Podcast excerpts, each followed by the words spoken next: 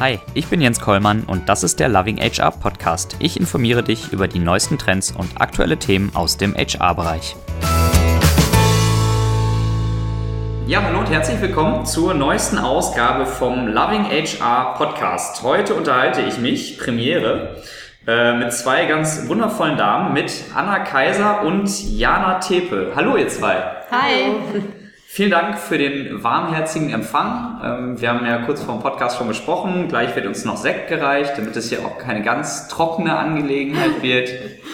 Also ähm, genau, bei Tandemploy, da arbeitet ihr, oder beziehungsweise ihr arbeitet da nicht nur, ihr habt das auch gegründet, 2013 schon und seid mit zahlreichen Preisen auf der einen Seite und andererseits auch mit einigen Millionen auf der anderen Seite ausgezeichnet beziehungsweise finanziert worden. Also läuft bei euch ganz gut. Äh, erzählt doch mal ein bisschen was über euch. Wie habt ihr euch zwei eigentlich gefunden? Und wie kam es dann eigentlich auch dazu, dass ihr Tandemploy gegründet habt? Mhm. Ja, Anna und ich kennen uns aus unserem vorherigen Job in Berlin tatsächlich. Also wir waren vorher in unserem Angestelltenleben mal äh, Kolleginnen mhm. und haben da auch gemeinsam die Idee entwickelt, also unsere Ursprungsidee, seitdem, seitdem sich schon wieder viel getan hat sozusagen. Aber ähm, genau, wir haben in einer Berliner Agentur gearbeitet, wir haben da Talente für die digitale Wirtschaft rekrutiert. Und da hatten wir so einen schönen Aha-Moment, oder ich hatte den zuerst mal, als äh, ich eine Führungsposition besetzen sollte für einen Kunden und da haben sich zwei Leute gemeinsam drauf beworben. Verrückt. dachte, Wer macht denn sowas? Dachte ich auch. ähm, war auch e erst echt überrascht ähm, und habe dann aber natürlich die beiden zum Interview eingeladen, weil ich wissen wollte, was dahinter steckt. Ich war einfach total neugierig. Dann hatte ich so ein tolles Gespräch, auch in einer Dreierkonstellation tatsächlich, was für mich auch in einem Jobinterview ähm, einfach neu war. Mhm. Und die haben mich so davon überzeugt, dass ich aus diesem Gespräch rausgelaufen bin und äh, zufällig Anna in die Arme gelaufen bin auf dem Flur und es mit ihr teilen musste und sie glücklicherweise genauso begeistert davon war wie ich. So.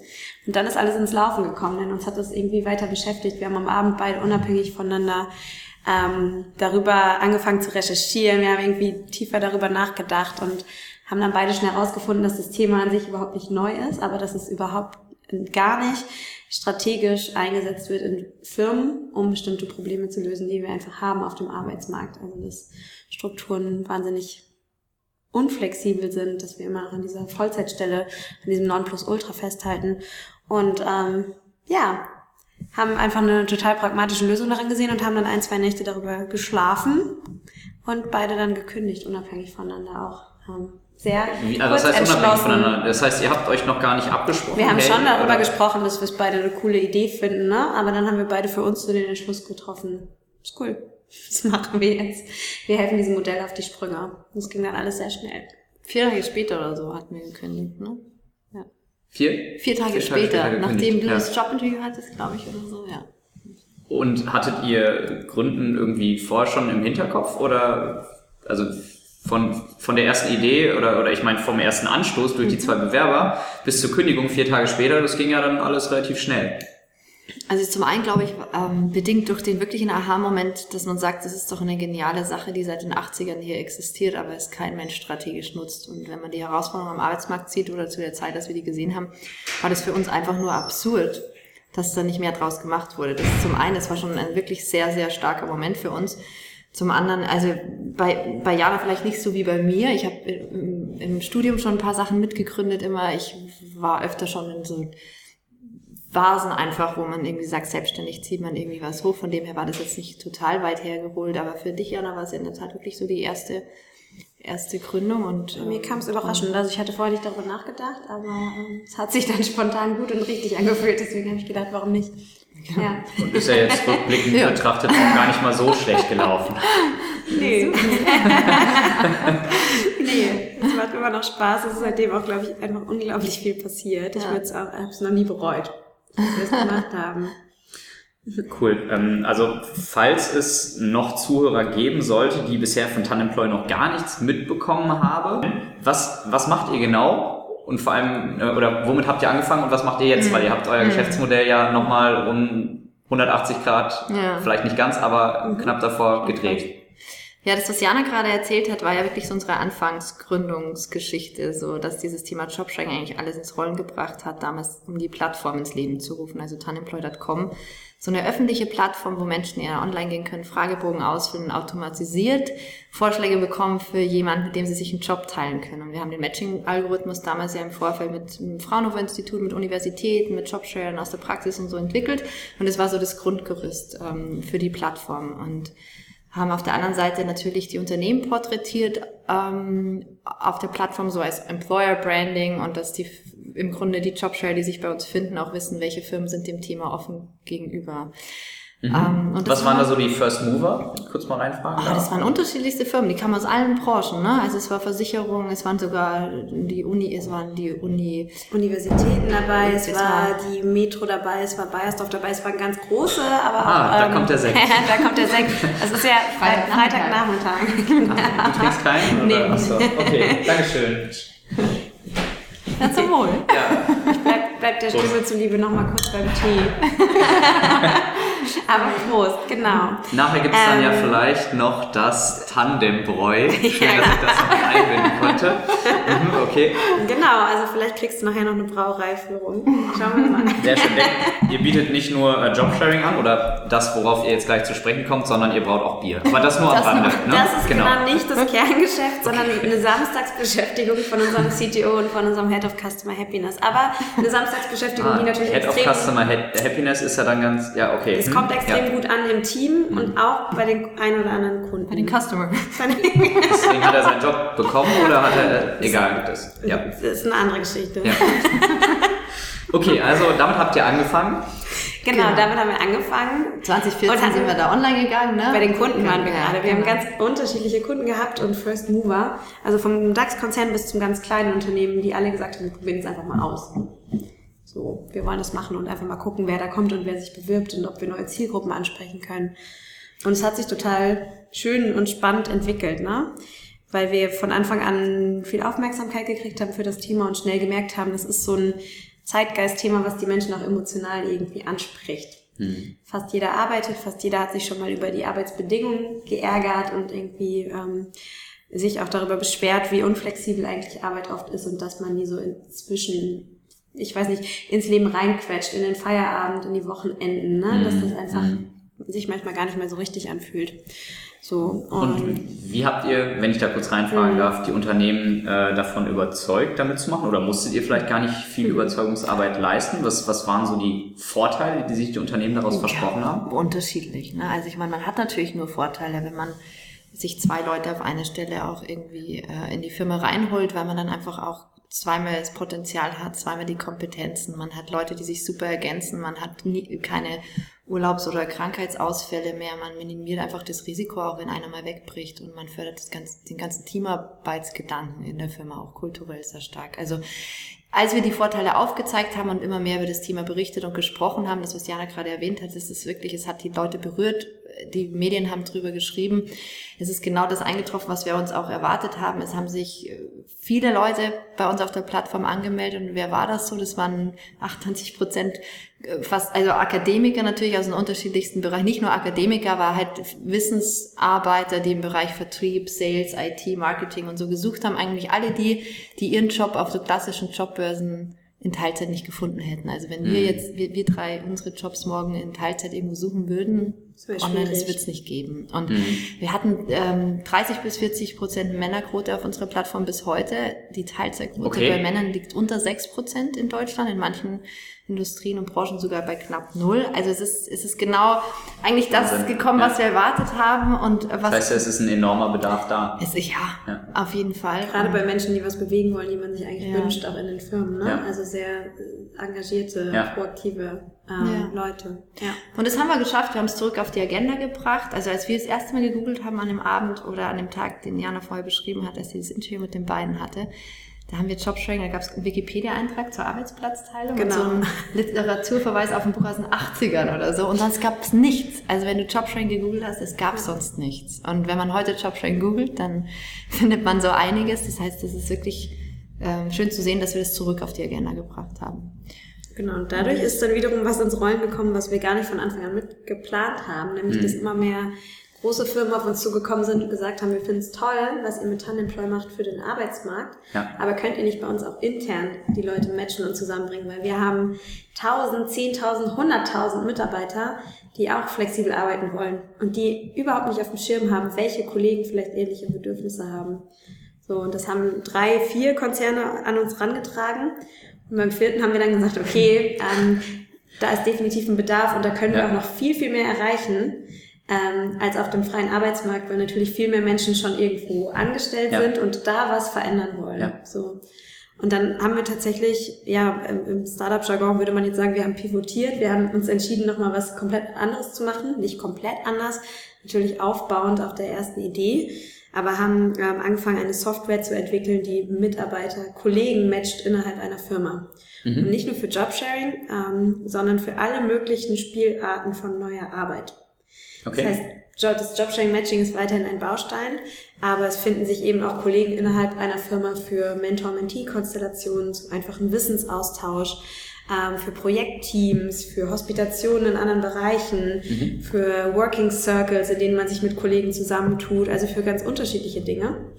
Ähm, einfach weil wir gesehen haben, die Firmen haben das alle auf der Agenda, die haben auch Konzepte für diese Themen, aber es ist unglaublich schwierig, von oben aus HR-Sicht das alles zu matchen oder in Excel-Listen zu organisieren, was oft noch der Fall ist, selbst bei DAX 30 ähm, Konzernen tatsächlich. Wobei ja die Unternehmen, die das Thema überhaupt schon angehen, zumindest mit Excel-Listen ja schon weiter sind als wahrscheinlich die, die, die, die Mehrheit. Ja, ja, vielleicht. Das stimmt. Ja, es ist ähm, echt spannend zu sehen, dass ich glaube, das war auch so 2015, Jana, ne, mhm. als wir dann äh, dieses Thema im Zuge auch der Digitalisierung, das Thema Flexibilisierung, agilere Strukturen und, und alle darüber gesprochen haben, das ist wirklich so, die Themen sind überall auf der Agenda. Die Medien schreiben drüber, jede, jede Konferenz hat das irgendwie so als, als Motto und ähm, es fehlen in der Praxis aber so pragmatische Lösungen, ja, wie man es wirklich umsetzen kann, ja. weil die Mitarbeiter in den Firmen, die Menschen, die sind müde geworden von so top-down übergestülpten Change-Prozessen aus irgendwelchen oder gefühlt Trendthemen, ja, für mhm. die ist digitale Transformation oder Flexibilisierung oder New Work, ja, was wir ja immer so schön betiteln, oft einfach auch mal nur wieder so ein Buzzword, wo sie völlig Vertrauen verloren haben, weil sie gesagt, kommt jetzt eh nichts bei uns an, auch wenn es vom Vorstand oder von den Beratern wieder irgendwie rein geworfen wird und sie es irgendwie versuchen umzusetzen. Und da muss man halt aufpassen, dass man jetzt, wenn man nochmal irgendwie was anstoßt, dass man es erlebbar macht, ja, für die Leute und zwar auf eine ganz nachhaltige Art und Weise. Und das ist das, was wir dann auch gesehen haben. Wir haben gesagt, Mensch, die Firmen haben eigentlich ja schon alles, was sie brauchen für diese Transformationen, die sie anstreben, mhm. und zwar die Menschen in den Firmen. Und es, es geht jetzt nur darum, dass wir genau hingucken, wie wir verbinden, wie wir vernetzen, wie wir Wissen teilen, wie wir Silos öffnen oder Wissensinseln, ja, und all diese, diese Themen. Und wir haben einfach gemerkt, dass da dieses Thema, das wir unterstützen mit einer technologischen Lösung, dass die Leute sich für ihre Bedürfnisse, Kollaborationsform oder Wissensaustausch äh, verbinden können, einfach ähm, sehr, sehr gut in der Praxis funktioniert. Hm. Das heißt, ihr enabled jetzt die Unternehmen ähm, mit eurer Lösung dazu, dass das Ganze nicht, wie ihr gesagt habt, top-down immer schwierig, sondern bottom-up quasi aus der Organisation heraus mhm. ähm, selbst organisiert funktioniert. Mhm, absolut. Ja, ja, das ist ganz wichtig, glaube ich, dass man den Mitarbeitern den Raum gibt, dass sie tatsächlich mitgestalten mhm. können und selber erstmal Ideen und Lösungsvorschläge entwickeln können. Das äh, bringt die Mitarbeiter eine viel schönere Situation, weil du gehst mit einer Idee vielleicht auf deinen HR-Manager zu, nicht mit einem Problem, so, mhm. was der Klassiker ist. Ähm, und auf der anderen Seite ist es aber genauso wichtig, dass das Signal von oben trotzdem kommt. Also dass die Software natürlich von oben eingesetzt und eingekauft wird und auch klares Statement und eine Haltung dazu da ist, ähm, dass man das wirklich will und dass man das authentisch so meint. Ne? Mhm. Deswegen ähm, ist es wichtig, immer wieder diese Signale auch von HR, von Führungskräften, vielleicht auch von ganz oben vom Vorstand auch zu bekommen, sodass man sich in der Mitte trifft. Also ich glaube, beides, wenn man beides zu einseitig betrachtet, wird es nicht funktionieren. Nur mhm. Top-Down oder nur Bottom-Up ähm, wird nicht klappen. Mhm. Und auch ganz wichtig ist, dass man es den Menschen ermöglicht, Leute zu finden, die sie eben noch nicht kennen. Weil es gibt ja diese Intranets überall, es gibt auch diese sozialen Netzwerke innerhalb der Firmen jetzt schon. Ähm, und natürlich kann man da äh, sich mit Kollegen austauschen, aber ganz wichtig ist es einfach auch, dass man Räume hat, dass man auf Kollegen stößt, die man bisher eben nicht kennt und die dann perfekt zur jeweiligen Lebensphase, zum Bedürfnis passen und auch auf Wunsch anonym. Das ist auch so ein Thema, was wir gemerkt haben, was ganz wichtig ist, ne? dass dieser Raum wirklich ein geschützter Raum ist und nicht ein mhm. Kontrollraum wieder von oben. Weil wenn einer, es ist ja auch, sind ja auch sensible Informationen, wenn jemand sagt, so, ich bin jetzt gerade in Vollzeit, aber ich möchte gerne in Teilzeit, ich suche jemand anderen, der das machen genau. kann. Mhm. Und der traut sich noch nicht oder die, also wie auch immer, oder will sich einfach noch nicht outen, ja, mhm. wenn man so will. Ähm, das ist echt wichtig. Und dafür mhm. gab es einfach noch keine Lösungen. Ähm, es ist total spannend, äh, was da eigentlich noch für eine Lücke da war. So. Mhm. Die haben wir jetzt aber ja gut. die ist zu. Die ist, genau. Das ist besetzt, das Feld. Da muss kein anderer mehr rein. Okay, das heißt, eure ähm, neue Lösung ist äh, dementsprechend auch schon bei Unternehmen im Einsatz? Mhm. Ja, genau. Wie, wie nehmt ihr das ähm, generell wahr? Müsst ihr da viel Klinken putzen und äh, auf die Unternehmen zugehen und überzeugen und äh, sie so ein bisschen dazu drängen, das einzusetzen? Oder ist es tatsächlich so, dass sich der Zeitgeist so ein bisschen geändert hat und die Unternehmen sagen, so unter dem Buzzword New Work, da passiert halt ganz viel, äh, auch unabhängig davon, ob wir es selber mitgestalten und da irgendwie aktiv äh, Maßnahmen ergreifen. Ähm, das heißt, wir haben genau auf so eine Lösung wie die jetzt von euch gewartet. Mhm. Ja, da muss man ehrlich zugeben, dass uns der Zeitgeist schon in die Karten spielt und ähm, schon ganz, ganz viele Unternehmen auch von sich aus auf uns zukommen und das wirklich nachfragen, weil sie ähm, einfach wissen und verstanden haben, dass sie was tun müssen und gleichzeitig bisher so was Konkretes, Greifbares gefehlt hat, mit dem man anfangen kann. Ne? Das heißt, wir haben schon viel Nachfrage und jetzt natürlich auch die ersten, die uns weiterempfehlen, ähm, was dann wieder zu mehr Nachfragen führt. Viele Firmen, die uns auch hier besuchen, um zu gucken, wie wir selber anders arbeiten, mhm. ähm, mit denen wir auf diese Weise ins Gespräch kommen. Also das ist gerade schon eine ganz schöne Situation und wir merken eigentlich einfach, dass wir da einen Nerv getroffen haben. Ja. Mhm. So, der, der Begriff New Work, ähm, wie in fast jeder unserer Podcast-Folgen, ist auch jetzt schon wieder gefallen. Na klar. Ich würde gerne von euch wissen, was, ganz einfache Frage, was bedeutet New Work? Das ist, ja, das ist eine sehr gute Frage. Und so einfach ist sie dann doch nicht äh, nee. zu beantworten. ähm, ich glaube, New Work kann erstmal für Menschen, für jeden wahrscheinlich ein bisschen was anderes bedeuten. Ähm, und für mich hängt es auch immer so ein bisschen zusammen mit diesem Konstrukt Zukunft der Arbeit, was ich auch so ein bisschen diffus finde, weil was ist die Zukunft der Arbeit und wann beginnt die und ähm, ähm, ist das was, was über uns hineinbricht oder gestalten wir das? Ähm, es ist für mich alles so ein bisschen wenig greifbar. Die Zukunft der Arbeit, glaube ich, auch kann keiner von uns voraussagen, wie die genau sein wird. Ähm, ich glaube, im Kontext von New Work ist wichtig zu schauen, wie haben wir bisher gearbeitet und in welchen Strukturen. Mhm. Ähm, weil wenn man sich das mal genauer anschaut, dann merkt man ganz stark, dass die Grundstrukturen in Organisationen eigentlich immer noch ähm, ans Zeitalter der Industrialisierung erinnern. Also da sind ganz ähm, klassische Schemata eigentlich dahinter. Da sind sehr strikte Hierarchien, in denen wir arbeiten, sehr genau definierte und getrennte Arbeitsabläufe. Mhm. Ähm, wir halten an der 40-Stunden-Woche fest als Nonplusultra und überdenken das nicht. Ähm, eigentlich haben wir alle Präsenzzeiten im Kopf, obwohl kein Unternehmen das so von sich direkt behaupten würde, aber es äh, manifestiert sich ja in unserem Verhalten auch Kollegen gegenüber, die ja. vielleicht nicht präsent sind. Mhm. Ähm, und für mich bedeutet New Work, dass wir diese Strukturen neu denken und ähm, so gestalten, dass sie eigentlich den jetzigen Anforderungen von unserer um Umwelt viel besser ähm, angepasst sind oder darauf viel besser vorbereitet sind, weil wir sind nicht mehr in der Industrialisierung, wir sind in der Digitalisierung. Um uns herum passiert, passieren Dinge viel schneller, Veränderungen passieren viel schneller und darauf müssen Unternehmen sich ganz anders ähm, vorbereiten und wappnen. Das heißt, Anna hat es schon so ein bisschen angesprochen, Silostrukturen zu öffnen, zu gucken, wie kann man eigentlich kollaborativer arbeiten, wie kann man Wissen teilen, wie kann man flexibler arbeiten, um wiederum da auch die Bedürfnisse der Menschen viel besser zu treffen, weil da ist ja auch eine total steigende Unzufriedenheit, total hohe Burnout-Raten, die Krankentage gehen nach oben. Die Menschen wünschen sich flexiblere Arbeit, die wünschen sich mehr Zusammenhalt, all diese Dinge. Also, dass man das zusammenkriegt, diese beiden Ansprüche, und daraus was Produktives, ähm, Schönes, Neues, anderes Arbeiten gestaltet, das ist für mich so New Work, wie es mhm. sein sollte. Das, was Jana sagt.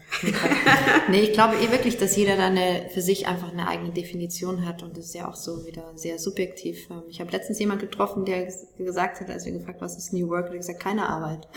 Mhm.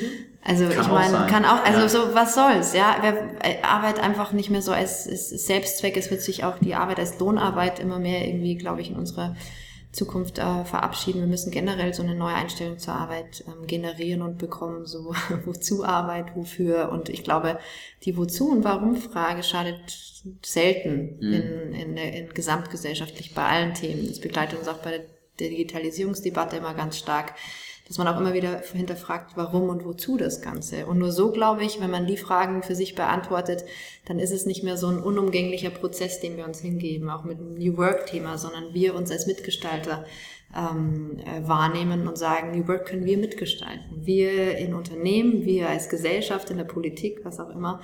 Ähm, und es ist nichts, was irgendwie von anderen, was Jana gesagt hat, vorhin auch gestaltet wird, sondern wir müssen uns fragen, was wir erreichen wollen und dann können wir es auch. Hm.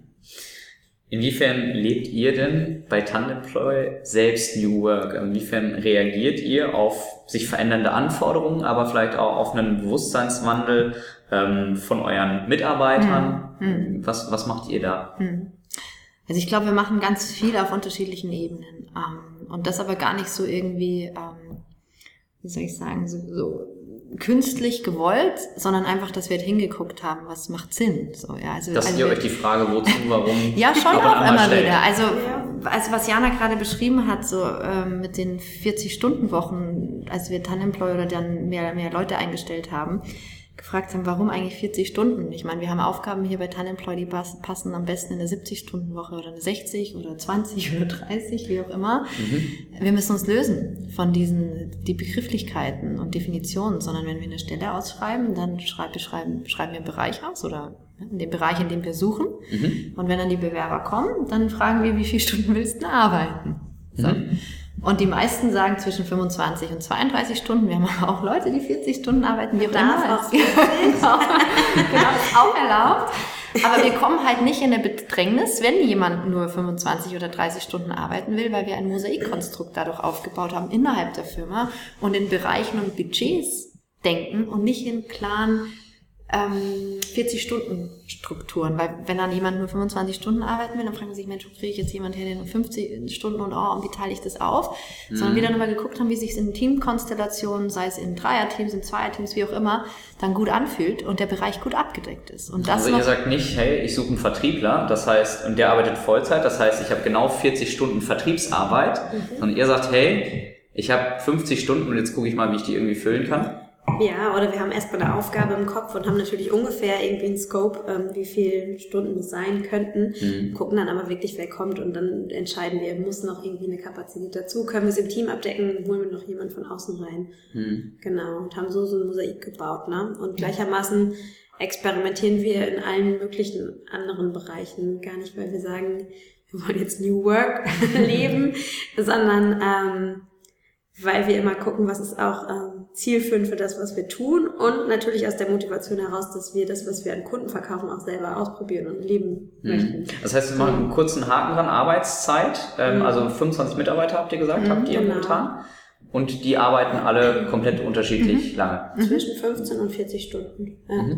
Also überhaupt kein Problem. Wir haben drei Tage Wochen, vier Tage Wochen, fünf Tage Wochen. Ist Heute dabei. ist es recht leer, weil ganz viele haben die vier Tage Woche und den freien Freitag. Ähm, unsere Marketingleiterin ist gerade nach drei Monaten Elternzeit wiedergekommen in 15 Stunden. Mhm. Auch das ging. Ähm, weil ganz ehrlich, wenn ich vor der Option stehe, wir haben Raya wieder in 15 Stunden oder wir haben sie gar nicht wieder, ähm, nehme ich auf jeden Fall die 15 Stunden. Wir haben es großartig einfach durch die Teamkonstellation abgedeckt und es funktioniert. Hm. Stockt jetzt langsam auf auf 20 und dann wahrscheinlich nochmal 25 und es geht. So konnte hm. sie super schnell wiederkommen. Davon haben wir definitiv was. Und sie freut sich auch, ne, weil sie weiterhin ihre ähm, verantwortungsvolle Aufgabe machen kann. So. Ja. Ähm, und so haben wir ganz viele Beispiele und die Leute ähm, entscheiden sich auch aus den unterschiedlichsten Gründen für diese Stundenzahlen. Also ganz viele, vor allem Kollegen aus der IT, haben nebenher noch eigene selbstständige Projekte zum Beispiel. Ähm, es gibt natürlich viele junge Eltern, aber auch Leute, die ehrenamtlich ganz stark engagiert sind. Ähm, genau. Zeitintensive Hobbys ja. haben, die Sprachen nebenher lernen, ja. was auch immer, unterschiedlichste Gründe. Ja. Aber so haben wir echt ein schönes Mosaik aufgebaut und es gibt uns äh, eine Sicherheit, weil wenn jemand wegbrechen sollte mal oder ausfällt, und das sind im Startup bei 25 Leuten echt nicht easy, so wenn mhm. dann mal ein CTO-Ausfall oder ne, Head of Sales nicht da ist und das ist schwer. Da muss man einfach äh, sagen, bei uns ist das schön, weil dann immer ein bestinformierter Ansprechpartner im, im Team ist oder Leute, mhm. die dann irgendwie ähm, die Prozesse am Laufen halten und das ist echt ganz super. Das ist das, was wir bei den Arbeitszeiten machen. Wir haben natürlich uns intern so irgendwie organisiert dann in den Daily Routines, dass ähm, wir die Transparenz so hoch haben und die Verbindung zwischen den einzelnen Bereichen, dass da keine Sinus entstehen, wo das möglich ist. Ähm, ähm, und das ist eigentlich überall möglich, wenn ich so nachdenke. Und äh, da haben wir zum Beispiel ein Meeting am Montag immer, wo wir alle zusammenkommen. Das sind unsere Monday Moments, die wir mhm. da teilen. Da kann jeder, die meisten teilen dann immer ihre Happy Moments der letzten Woche, was sie erlebt haben, erreicht haben, auch vielleicht mit Challenges oder so, aber einfach ein, äh, ein Raum, ein Moment, den man mit dem Team teilen will. Und zwar mit dem Gesamtteam. Das ist so das einzige Meeting, was wir mit allen haben. Mhm. Uh, was haben wir noch gemacht? Das, ja, wenn du gerade siehst, genau. In unserem Meetingraum hängt äh, eine große Erinnerung, dass wir das Wörtchen aber nicht überstrapazieren wollen in Meetings. Mhm. Ähm, weil aber ist so ein kleines Wort, aber es ist ja auch sehr destruktiv. Ja. Ne? Das heißt, wenn jemand hier eine Idee auf den Tisch bringt, ähm, erziehen wir uns alle dazu und es ist wirklich nicht, nicht gerade einfach, ja. ähm, nicht sofort mit einem Aber zu kommen, weil du damit einfach jede Idee in Keime steckst. Mhm. So, deswegen ähm, heißt es bei uns ja und statt ja aber.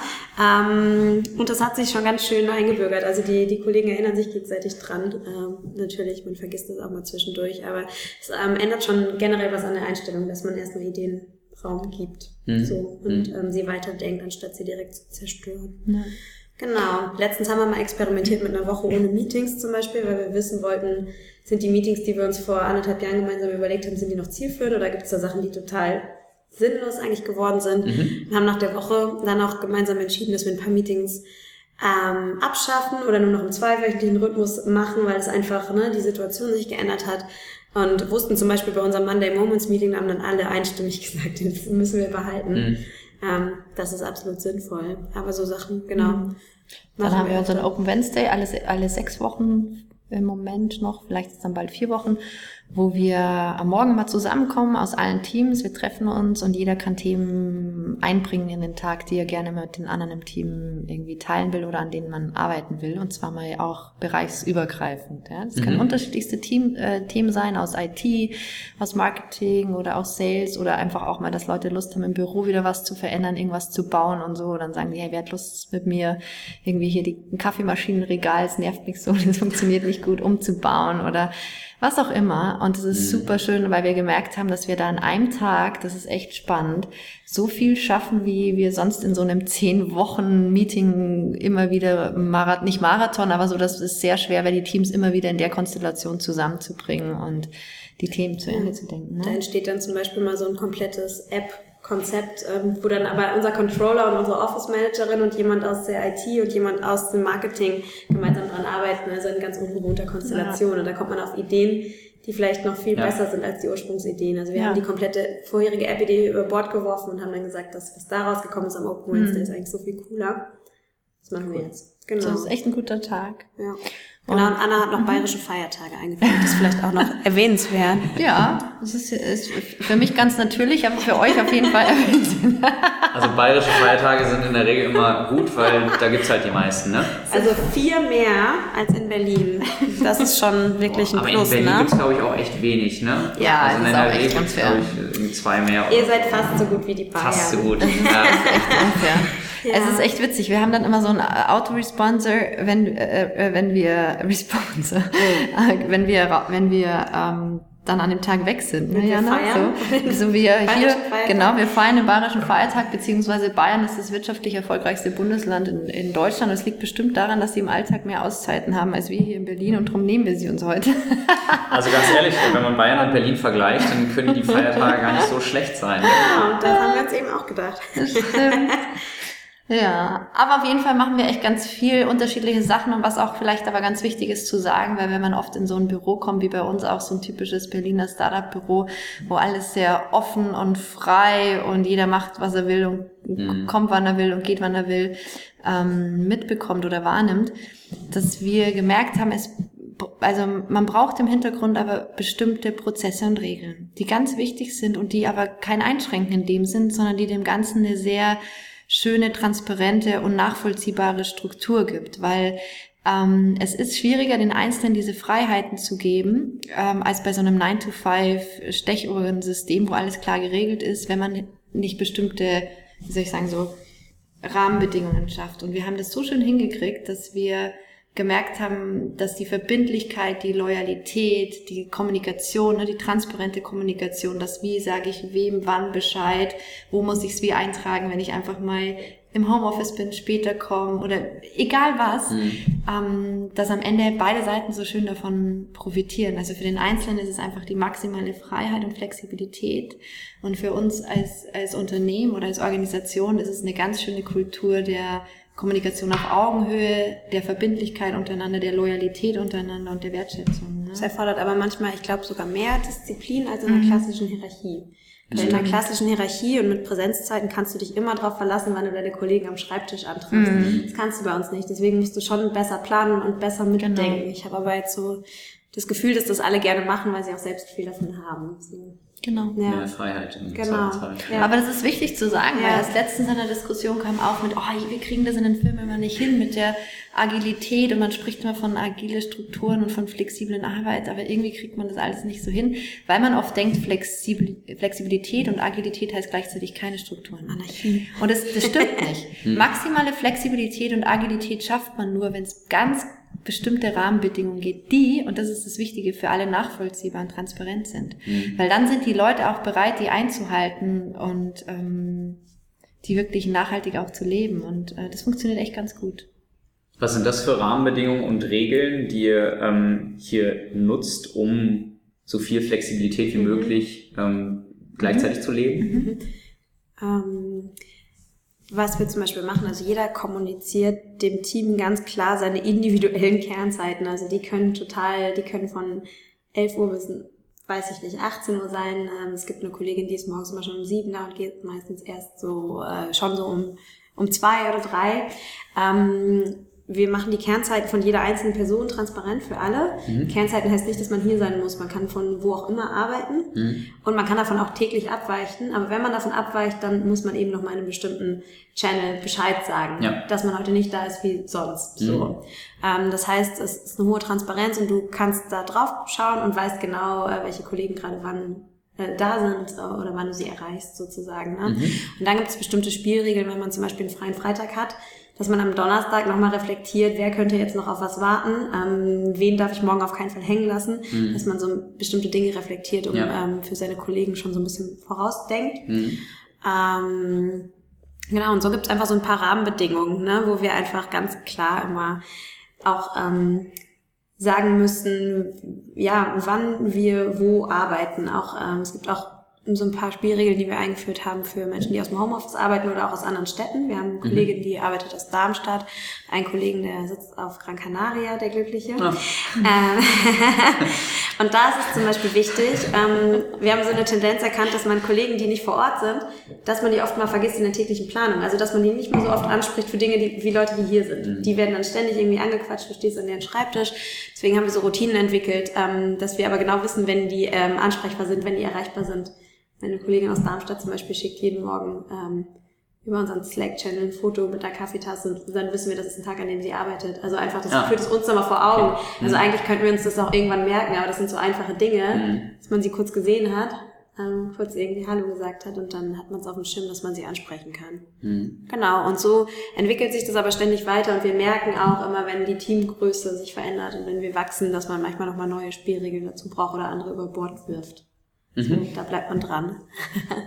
Oder auch intern, dass man so Verantwortlichkeiten ähm, manchmal anders strukturiert. Wir hatten zum Beispiel gemerkt, und das haben bestimmt auch, können das ganz viele Teams nachvollziehen, die auch viel mit IT und Tech-Themen arbeiten, dass oft in der IT ähm, die so ein bisschen isoliert sind oder nicht so an den anderen Themen dran sind im Marketing und Vertrieb oder man da so ein bisschen so Kommunikations, äh, nicht Probleme, aber dass da einfach so ein bisschen die Verbindungen fehlen. Mhm. Und wir haben so, wir hatten da so einen schönen Aha-Moment, als wir dann Tandem irgendwie aufgebaut haben zwischen unserem Head of Product und unserem äh, CTO, ja, dass wir gemerkt haben, bei Product ist immer näher an Marketing und die beiden im Tandem dann das Team auch gemeinsam irgendwie. Tandem heißt? Ähm, also so Tandem, dass im Grunde zwei Leute sich für einen Verantwortung, also für einen Aufgabenbereich verantwortlich sind, mhm. ne, und so auch verantwortlich fühlen und den sich quasi teilen, mhm. ja. Also es kann ein Job sein, eine Aufgabe, wie auch immer. Also mhm. ist der klassische Tandem-Begriff kommt ja auch so ein bisschen vom Jobsharing. Uh, und das war ja auch sowas, Jana, ne, was wir uns Genau, die teilen sich das Management quasi von der IT-Produktabteilung gemeinsam, mhm. ähm, was sich als cool rausgestellt hat, weil das oft der Knackpunkt ist bei ganz vielen Startups, dass Product und IT gegenläufig, also in verschiedene Richtungen mhm. laufen. Und eigentlich ähm, große Kommunikationsschwierigkeiten haben. Seit die beiden aber gemeinsam verantwortlich sind dafür, dass das läuft, super. Ähm, hat sich super, super viel verändert. Das war so ein Ding, das haben wir aber ja. auch erst gelernt im letzten ja. Jahr, als wir gemerkt haben, so wie, ja. das ist manchmal schwierig und knirscht in der Kommunikation und wie kriegen wir das hin? Ja. Mhm. Dann haben wir das ausprobiert und es war wirklich ähm, die beste Entscheidung, ja. kann man sagen. Mhm. Es war für viele, viele haben das jetzt auch schon ein paar andere Filme aufgenommen und mitgenommen, weil das echt oft so war, dass die gesagt wie macht ihr das mit eurer IT? Habt ihr da auch manchmal so, wenn die so in ihrem Silo sitzen, so, was ja. macht ihr da? So, ach, wenn ihr einen äh, kommunikationsfreudigen Product-Menschen habt, setzt ihr einfach im Tandem zusammen, ist super.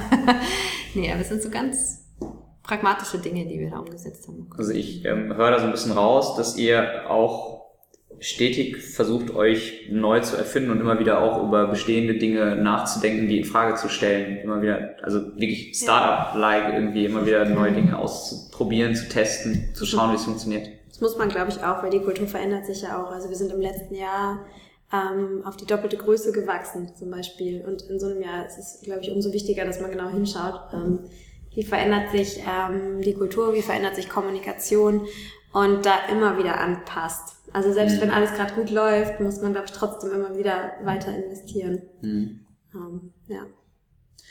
Du hattest jetzt gerade schon ähm, Slack angesprochen. Was nutzt ihr so für kleine Helferlein, um diese ganze Freiheit und Flexibilität, mhm. die ihr äh, dem Team, eurem Team ermöglicht, mhm. äh, trotzdem irgendwie zu, zu einem Ziel zu führen? Ich glaube, also im Gesamtteam eigentlich nur Slack und den Kalender und der Kalender wird extrem gut gepflegt. Also dass man da immer sehen kann, wer ist wann da ah. oder wo. Ähm, da steht auch genau drin, wer von uns gerade wo, auf welchem Event unterwegs ist oder beim Kunden oder so. Du kannst wirklich alles nachvollziehen, wenn du es wissen möchtest. Mhm. So. Das ist sehr transparent. Mhm. Ansonsten haben wir gar nicht so viele Tools. Ne? Die einzelnen Teams haben bestimmte Tools, wo sie dann eben ne, ihre Themen gut strukturieren können. Aber bestimmte Regeln beim Mails schreiben, wenn wir mehr ja. Leute in CC haben, dass man dann auch, was man bold setzt oder mit die, die, wenn man quasi dann Aufgaben ja. vergibt, dass das gleich immer so ersichtlich wird für jeden, wenn der die Mails scannt und so. Also dass man einfach versucht im Alltag die Produktivität da irgendwie nicht äh, wie dran drunter leidet, wenn man einfach mehr Kanäle hat und mehr Leute, mit denen man kommunizieren muss. So und das funktioniert auch ganz gut. Aber ein ganz wichtiger Treffpunkt oder Kanal ist, glaube ich, auch tatsächlich die Kaffeemaschine. Ja.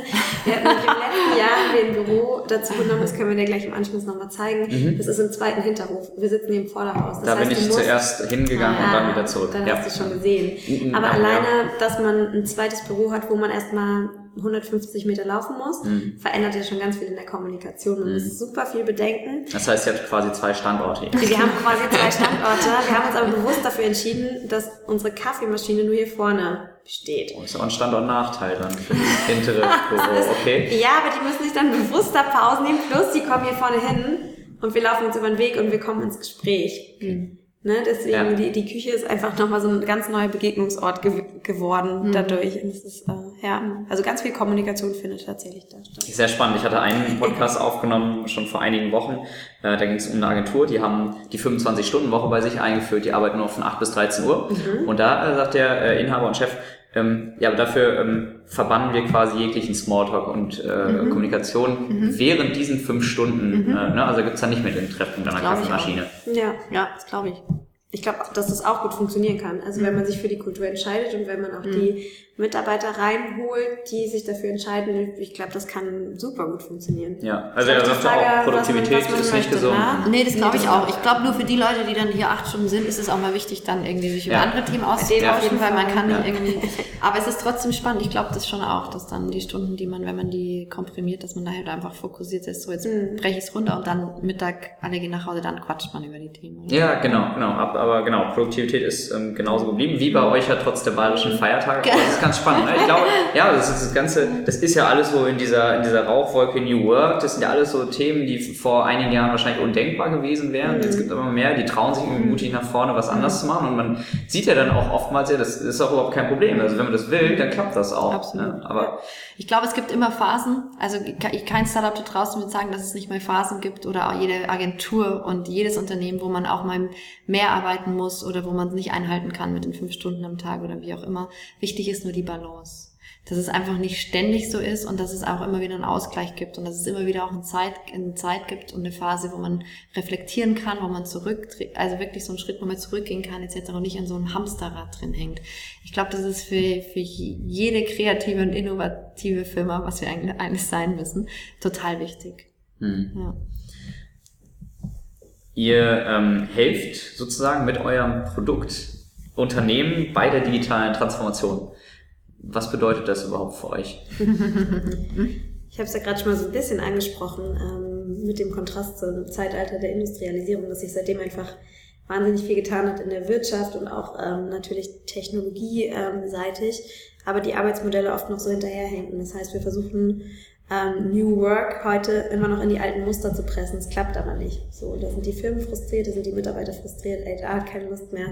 Ähm, deswegen setzen wir genau da an und sagen, wir ähm, helfen mit unserem Tool den Firmen dabei, ihre herkömmlichen Strukturen zu öffnen. Nicht hauruck und mhm. nicht ähm, von oben ähm, übergestülpt, sondern im eigenen Tempo langsam und von innen, also mit Impulsen, die von den Mitarbeitern kommen.